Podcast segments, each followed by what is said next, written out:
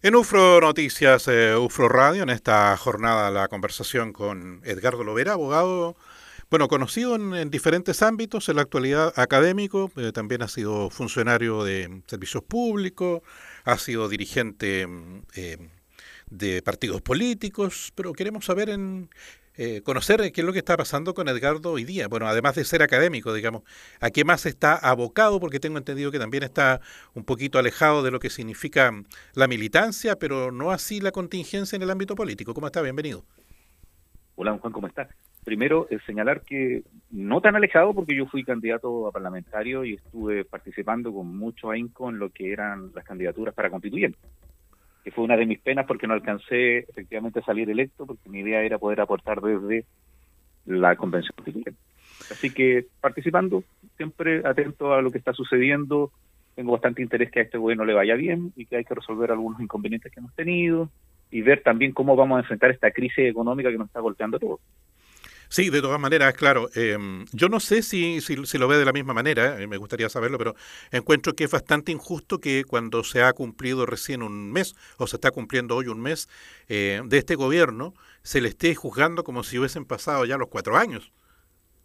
No, tiene toda la razón. Y además porque estamos eh, montados en una pandemia que no ha concluido, sumado al hecho de que estamos viviendo un efecto que se esperaba post pandemia, pero como apareció el hecho bélico entre Rusia y Ucrania, se produjo un problema de incremento de valores que no sospechamos que iba a ser tanto si se sabía que iba a haber un problema económico producto del desabastecimiento producido por la pandemia y por lo tanto cualquier gobierno iba a tener este inconveniente, especialmente en el ciclo en que se produjo el cambio de gobierno, ¿cierto? Que fue en marzo. Hay otros países que tuvieron un, cambio de gobierno el año pasado, por ejemplo, entonces alcanzaron a tener por lo menos una preparación. Entonces, sí hay que esperar que transcurra el, tiempo, veamos cómo se van aclimatando las autoridades. Eh, es muy injusto también con eh, algunos partidos y personeros que tienen sus primeras líderes en el aparataje público, pero esto no es la primera vez que sucede. Recordemos que la Vuelta a Democracia, si bien es cierto un conjunto importante de políticos que venían del ciclo eh, anterior al 73, también se incorporaron unos nuevos, y para qué decir grandes eh, partidos que se formaron con grupos de personas muy jóvenes, por ejemplo la democracia cristiana con lo que fue la Falange, que era un grupo de muchachos en su época. Mm. Claro, y hay otros varios referentes en la historia. Eh, el movimiento de izquierda revolucionario MIR, que si bien es cierto, asumió otro rol distinto, ¿ah? pero, pero también eran, eran jóvenes los que estaban ahí. El MAPU obrero campesino, entre otros, que están, que están pues, dentro de la historia. Sí.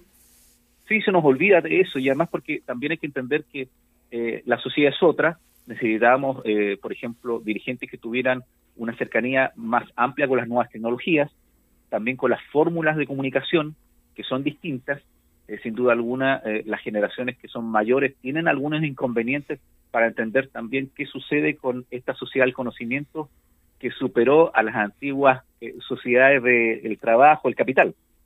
Hay que ver que las, fortunas más grandes del mundo no son aquellas que producen industrias, sino son aquellas que están vinculadas a las nuevas tecnologías.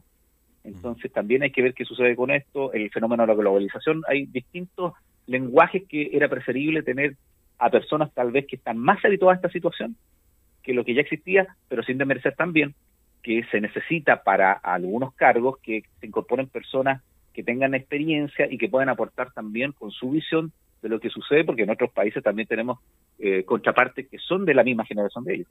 Sí, además, insisto, resulta bien contraproducente porque se está exigiendo de, un grupo de, de, personas, digamos, que se inicie un nuevo espacio eh, político en el sentido de no seguir con, con, los mismos de antes, pero también se exige que haya eh, un rápido, una, rápida respuesta respecto de muchas situaciones que se han arrastrado por años. Entonces, eh, eso también llama la atención y, y, también tiene que ver, creo yo, con, con la propiedad de los medios de comunicación, ¿ah? porque los medios de comunicación también cumplen un rol relevante en el sentido de hacer llegar esa información y de la forma en la cual la hacen llegar a la comunidad. No, tiene toda la razón. Mire, y no es un, un hecho tan nuevo yo revisaba hace unos días eh, para hacer mis clases información recordando lo que era el derecho romano, y Cicerón ya en el siglo I decía que las noticias tenían la capacidad de dar vuelta a una guerra o una batalla. Y efectivamente uno lo puede estar viendo hoy en día que una información que fuera, por ejemplo, engañosa o tergiversada en el conflicto que hay entre Ucrania o Rusia puede implicar eh, un cambio en los frentes eh, políticos y en el frente de guerra. Entonces, desde la época de los romanos, nosotros sabemos que las informaciones manipuladas o las informaciones erróneas pueden cambiar eh, mucho una situación y qué más puede suceder en esta era de las redes sociales y donde la información y las comunicaciones son tan relevantes. Claro, y en donde la, justamente las redes sociales eh, eh, están atrapadas por las fake news o noticias falsas eh, que en algún instante comienzan a circular, incluso al menos, algunos medios de comunicación incluso las toman, las dan como por hecho y, después no, no vuelven atrás justamente tratando de aclararla. Entonces ahí también hay mucha, se desvirtúa mucho lo que significan varias situaciones que tienen que ver con lo que está ocurriendo en el mundo político en la actualidad. Mire, fíjese, don Juan, que a pesar de, de todo esto que uno podría decir, oye, sí, es verdad, pero no es tanto el efecto que producen, hay estudios. ¿ah? Se realizó un estudio por un, varios autores, entre, recuerdo a Nieves eh, Cuervo, que sale en la revista Panamericana de Salud Pública. Se evaluó cuánto había sido el impacto de las noticias falsas y la tendencia de mortalidad con respecto al COVID.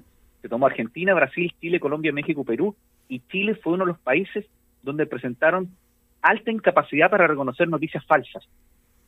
Entonces, sin duda alguna, y uno lo ve regularmente, que cada cierto tiempo a uno le comparten una noticia o se divulga una noticia en Chile que es una fake news, es decir, es una noticia falsa, y los chilenos no tenemos la costumbre de leer más allá de la bajada o el título. Entonces, es muy fácil que caigamos en esta trampa de lo que quieren hacer ciertas personas de manipular la información para lograr un objetivo que no siempre es adecuado porque hay distintos tipos de desinformaciones, pero que eh, ha tenido un aumento considerable desde el 2016 y la elección de Trump, que implicó un aumento de este fenómeno fake news. Sí, de todas maneras, Edgardo Lovera a propósito nos recordaba que quiso ser eh, constituyente y a propósito también de esto de las fake news, noticias falsas y todo aquello, la Convención Constitucional no ha estado ajena de eso y de hecho yo creo que ahí es donde eh, más se ha hincado el diente porque, por ejemplo, muchos dicen que se está haciendo o se está elaborando una constitución que que tiene una visión de izquierda. En algún minuto dijeron que era una visión indigenista o que muy proclive a los pueblos originarios.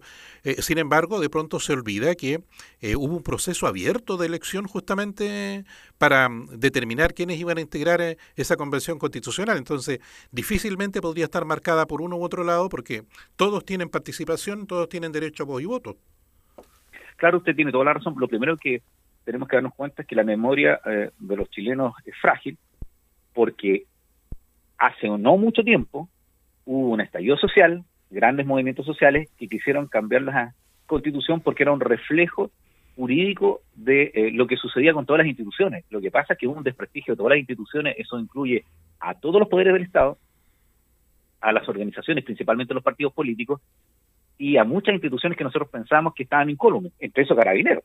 Nosotros nos jactamos eh, frente a todo el mundo que Carabinero era incorruptible, y sucede que nos llama la sorpresa de que la corrupción eh, era eh, importante dentro de Carabinero.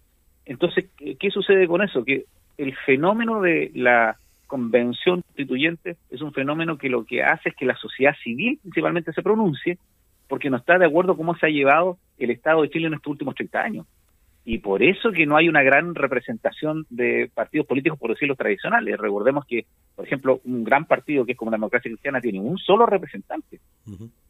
Entonces, eh, usted tiene razón, lo que quería eh, la sociedad eran cambios, esos cambios se produjeron, habían personas y grupos que no podían manifestarse en mucho tiempo y no tuvieron la capacidad de hacerlo porque el sistema electoral, por ejemplo, se lo impedía, por eso se produce esa diferencia entre el Parlamento y la Convención, por ejemplo, los escaños reservados, que posibilita que grupos relevantes de la comunidad puedan manifestarse, porque ¿quién puede negar que eh, uno de los grupos más importantes son los pueblos originarios en Chile? Es, por decirlo así, la minoría más importante eh, de todos y tiene una, en regiones del país, desde la región del Biobío hasta la región de los ríos, una importancia eh, superior, especialmente en la moda, en la forma de vivir y, en lo que corresponde a tratar de recuperar un poco los derechos que se le fueron arrebatados. Entonces, se olvidan de cosas. Y lo otro que le quería comentar a Juan es que con respecto a esto existe mucha desinformación porque también carecemos de algún antecedente. Por ejemplo, con el alza de precio, la gente pide hoy día que se regule el precio. Y si nosotros hubiéramos dicho eso hace dos años atrás, nos hubieran tildado de comunistas. ¿Cómo quieren tener control de precio? Entonces ahí uno se da cuenta que efectivamente hay medidas que parecieran ser utilizadas normalmente por un sector político en algunos modelos de gobierno, pero que son necesarias como el control de precios. Y la gente se olvida que hasta el año 78 en Chile hubo control de precios. Sí, claro. De hecho, el gobierno militar tomó un decreto que había sido promulgado por el presidente Allende y le dio más vida durante bastante tiempo más, porque llegó hasta el 78 y había control de precios de los aceites, las carnes y un, conjunto más de, productos. Por ejemplo, todos pensábamos que iba a haber un control de precios respecto a, al alcohol gel, la mascarilla en el ciclo de la pandemia, o a lo menos la eliminación del buen impuesto, que no sucedió, pero en otros países desarrollados sí lo hubo. Entonces, ahí hay eh, un cortoplacismo en función de tratar de mostrar que algunas determinaciones que recién están a veces en comisiones, ni siquiera han sido aprobados por el Pleno, o las que ya fueron aprobadas por el Pleno, eh, significan un cambio de rumbo, cuando en realidad es un progreso en función de lo que tenemos que ir haciendo como sociedad. Sí, de todas maneras, y, de hecho, bueno, en este instante hay toda una campaña en torno a lo que significa el rechazo justamente de una constitución que recién se está elaborando. Entonces, eh, ¿cómo podemos instar a la gente a que rechace si ni siquiera sabemos, eh, ni siquiera hay una conveniente difusión tampoco de aquellos aspectos que ya están eh, no listos, pero que sí podrían ser parte de lo que es la elaboración de esta nueva constitución? Claro, porque lo que se trata de hacer acá, en definitiva, es desinformar y tratar de instalar algún discurso fácil que ponga en conjunto de las disposiciones, que no las tenemos todas todavía, de la eh, convención, de la nueva constitución, como eh, negativo para el crecimiento. Que no es así porque nos va a poner en regulación, por ejemplo, con algunos eh, grupos económicos, o por decirlo así, algunas áreas de la economía que nos fueron protegidas con la constitución que tenemos vigente. Por ejemplo, la economía social, ¿cierto? Que tiene que ver con qué pasa con las cooperativas, los gremios, las empresas B, que, eh, que son eh, situaciones modernas de, asociatividad que existen en todos los países desarrollados y nosotros estábamos muy atrasados. Entonces mm. hay que tener cuidado, pero también aquí hay un problema que eh, los grupos y las personas que nos preocupamos porque existiera la convención nos hemos alejado un poco del respaldo que le estamos dando. Y ahí hay responsabilidad que tenemos que asumir los que fuimos parte de los movimientos de asamblea constituyente, marca tu voto, para reflotar una campaña de respaldo a la convención y a la prueba de la nueva eh, constitución, porque no basta con lo que haga solo la convención. También tenemos que eh, movilizarnos la sociedad civil y los partidos políticos que apoyan a la convención para no dejar eh, que este trabajo quede en nada, porque en definitiva fue un sacrificio. Recuerden que hay muertos en este proceso, hay gente que tuvo daños oculares, y más allá de todas las situaciones de injusticia que se producían en la vigencia de la constitución antigua. Entonces no podemos permanecer con una constitución que ha traído tantos problemas para la convivencia cívica de Chile. Claro, la, memoria de, pronto es demasiado frágil y débil y pasamos rápidamente de, un espacio a otro y justamente nos olvidamos de aquellos que, que, estuvieron allí, digamos. Ahora, claro, también hay que recordar y reseñar y no podemos negarlo que hay otro grupo eh, que, que, yo diría que es Lumpen principalmente, que está todos los viernes haciendo lo mismo, entonces eso también echa a perder lo que fue la imagen del estallido social, ¿no? En, en Santiago, digamos, la Plaza Baquedano. Sí, mira, yo quiero decir que aquí hay lumpen que se pone capuchas y hay lumpen que se pone corbata. Yo creo que también hay lumpen en los directorios de sociedades anónimas que no tienen asco en subir eh, los precios de los medicamentos, en propiciar compras de bots para poder eh, tener Twitter falsos y tratar de instalarse estas realidades o lograr, eh, como usted muy bien dice, portadas de prensa o espacio de la televisión para desprestigiar a través de fake news. Entonces el lumpen es una expresión que no tiene por decirlo así, clase social. claro. Pongamos el caso de los encapuchados, que más de alguna vez hemos descubierto que un encapuchado en realidad no es del sector popular como que vemos nosotros, sino que son de sectores altos. Aquí hay un grupo de anarquistas que puede tener un contenido ideológico, pero hay un grupo de aprovechados que donde los pongamos, los ponemos en el tenis, en un campeonato de ajedrez, en el fútbol o en una protesta, van a ir a destruir. Sí, de todas maneras. Eh, bueno, usted que es un hombre que, que, estudia y que sabe todo el tema, hace un rato nos hablaba incluso de, este tema de, Nerón, el derecho romano y todo aquello. ¿Por qué en Chile no es posible tener, por qué siempre estamos en blanco o en negro? Eh, no estoy haciendo alusión a Colo Colo, sino que ¿por qué siempre es blanco o es negro? ¿Por qué no podemos tener, por ejemplo, un sistema integrado eh, respecto, no sé, de valores, de productos, de precios? ¿Por qué no puede haber un, cierto sector que, a lo mejor pueda determinar ciertos valores de algunos productos y otros no? Eh, me estoy refiriendo a, a que en algún instante, por ejemplo, el alcalde fue muy criticado cuando empezó con sus cosas populares, pero después fue replicado por justamente los que estaban, los que eran contrarios, digamos, a sus proyectos de, de, todo aquello que de alguna manera pudiera provenir de los municipios. Y de hecho, ahora, hoy día se está peleando el tema de que haya un, gas eh, o el gas que lo puedan vender las municipalidades. Por ahí en la región metropolitana surgió un alcalde que quiere instalar una panadería popular, porque justamente no hay controles de precios. Y eh, para ir cerrando ya la idea respecto a este tema, hay muchos que decían, claro, cuando vino el golpe de Estado del 73 no había cosas y había una gran inflación.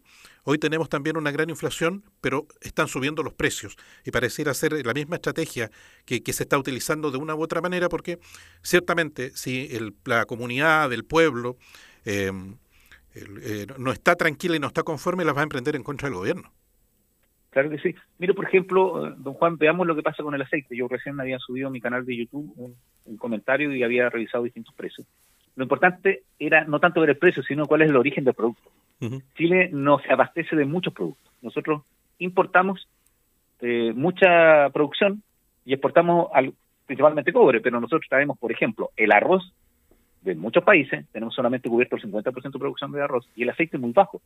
Y el aceite principalmente que se consume es de girasol, y los países que son mayores productores de girasol son Ucrania y Rusia. Por lo tanto, ellos no producen girasol en este en este periodo. Acuérdense que hay bloqueo con respecto a los productos de Rusia y evidentemente Ucrania no, no tiene producción de girasol y eso hace que haya menos oferta, ¿cierto? Y por lo tanto, eh, perdón, haya menos oferta, la demanda se mantiene y sube el precio. Entonces no, vamos a tener un alza sumado al hecho del combustible también. Entonces mm. estamos viviendo esto. Esto no es primera vez que se produce. Nosotros tuvimos, si no me equivoco, el el 2008 una alza también parecida que tuvo que ver con el uso de los biocombustibles. Eh, recuerdan ustedes que ahí fue la primera vez que tuvimos la aparición de estos eh, de esta botella de 900 centímetros cúbicos. Sí, Entonces, se está echando la culpa al gobierno y efectivamente no es culpa al gobierno. Además que hay otra cosa, a los que somos de ciudad y no tenemos tanta vinculación con el campo, se nos olvida que la producción agrícola que nosotros consumimos es de un año anterior, o a lo menos seis meses. Claro y por lo tanto está ahí. Y lo otro que eh, los agricultores están sufriendo el alza de los fertilizantes y todos los insumos.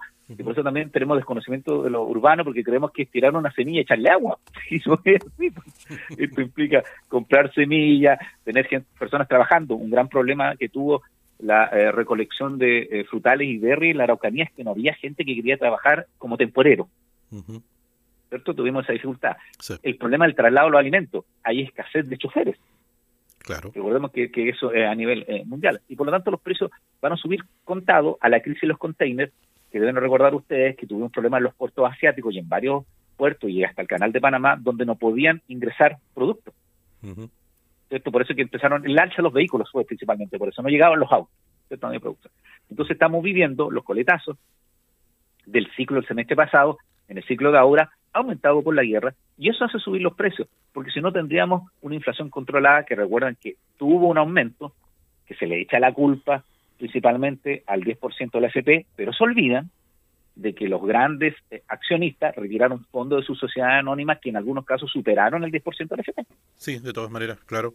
Y además mucha gente que retiró el 10% les devolvió ellos mismos la plata para pagar deudas que tenían que habían contraído con las mismas empresas que en nuestro país son eh, un, par de ellas, digamos, las que controlan todo el mercado. Están en el retail, están en la farmacia, están en, en todo aquello.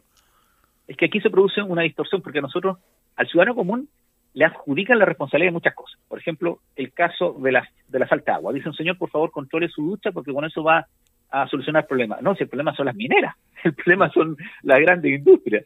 Entonces, así también nos echan la culpa de que por el alto consumo que tuvimos, eh, hubo inflación, pero sucede que el impacto lo produjo el retiro de dólares de los grandes accionistas. Entonces, cuando hubo la, se repartieron los, los, ay, los ingresos, ¿cierto? Las ganancias que tuvieron durante el año. Entonces, estamos viendo esta situación. ¿Qué hay que hacer? Eh, lo que sucede es que no tenemos que tener una situación de acaparamiento que se produce porque hay un poquito de, miedo a la población de que esto vaya aumentando de aquí a unos meses más. Evidentemente va a haber algún alza y el gobierno anunció un proyecto de ley para eh, poder estabilizar algunos valores. ¿Podemos tener regulación de precios? Sí, porque este es un estado excepcional. Un estado excepcional. Pero eso no significa que aquellas personas que se les vaya a controlar el precio, por ejemplo, lo que corresponde con el pasaje, no vayan a ser subsidiados por el Estado. En definitiva, no es, porque si no estaríamos, los colectiveros que nos escuchan, o los, autobuseros nos dirán, oiga, claro, no van a mantener el pasaje, pero nosotros no vamos a ganar nada. Sí, pero van a haber este subsidio, algunos beneficios que van a implicar que ellos puedan hacer esto. Entonces, hay que ver, a mí me preocupa, por ejemplo, qué eh, sucede con la clase media, en el sentido de que ha sido muy golpeada y podemos estar viendo situaciones donde vemos a una familia que está en una casa, un sector medio, que creemos que no tiene dificultad y va a tener problemas con la calefacción y con la alimentación porque ha perdido su fuente de trabajo, que es más difícil de recuperar en algunas profesiones, recordemos lo que les pasó a los dentistas hace eh, a principios de la pandemia, que no pudieron atender, y fue un golpe, o a otras profesiones que efectivamente no pudieron convertirse en, la era digital y perdieron. Recordemos los tíos de furgón, todo lo que sufrieron hasta que empezó el delivery. Entonces hay un golpe ya que, que viene, ya objetivamente, si nosotros hubiéramos tenido una respuesta más fuerte del Estado al iniciarse la pandemia, habrían desaparecido menos empresas y menos emprendimientos. Y hoy día nuestra realidad sería distinta. Edgardo Lovera nos alcanza el tiempo. Yo quiero agradecer y espero que nos sigamos encontrando em, periódicamente, digamos, para seguir analizando esto, porque yo sé que a la gente le interesa también ir conociendo, ir viendo, y qué mejor que eh, la voz de una persona que está en, en, el ámbito legal y también en el ámbito político para que nos pueda un poco eh, dirigir o abrir los ojos respecto de ciertas materias. Así que el agradecimiento nuevamente por haber compartido con nosotros estos minutos. Ya, muchas gracias, don Juan, y un gusto y un saludo a todos los oyentes. Gracias, Edgardo Lovera, que tenga buen día. Gracias.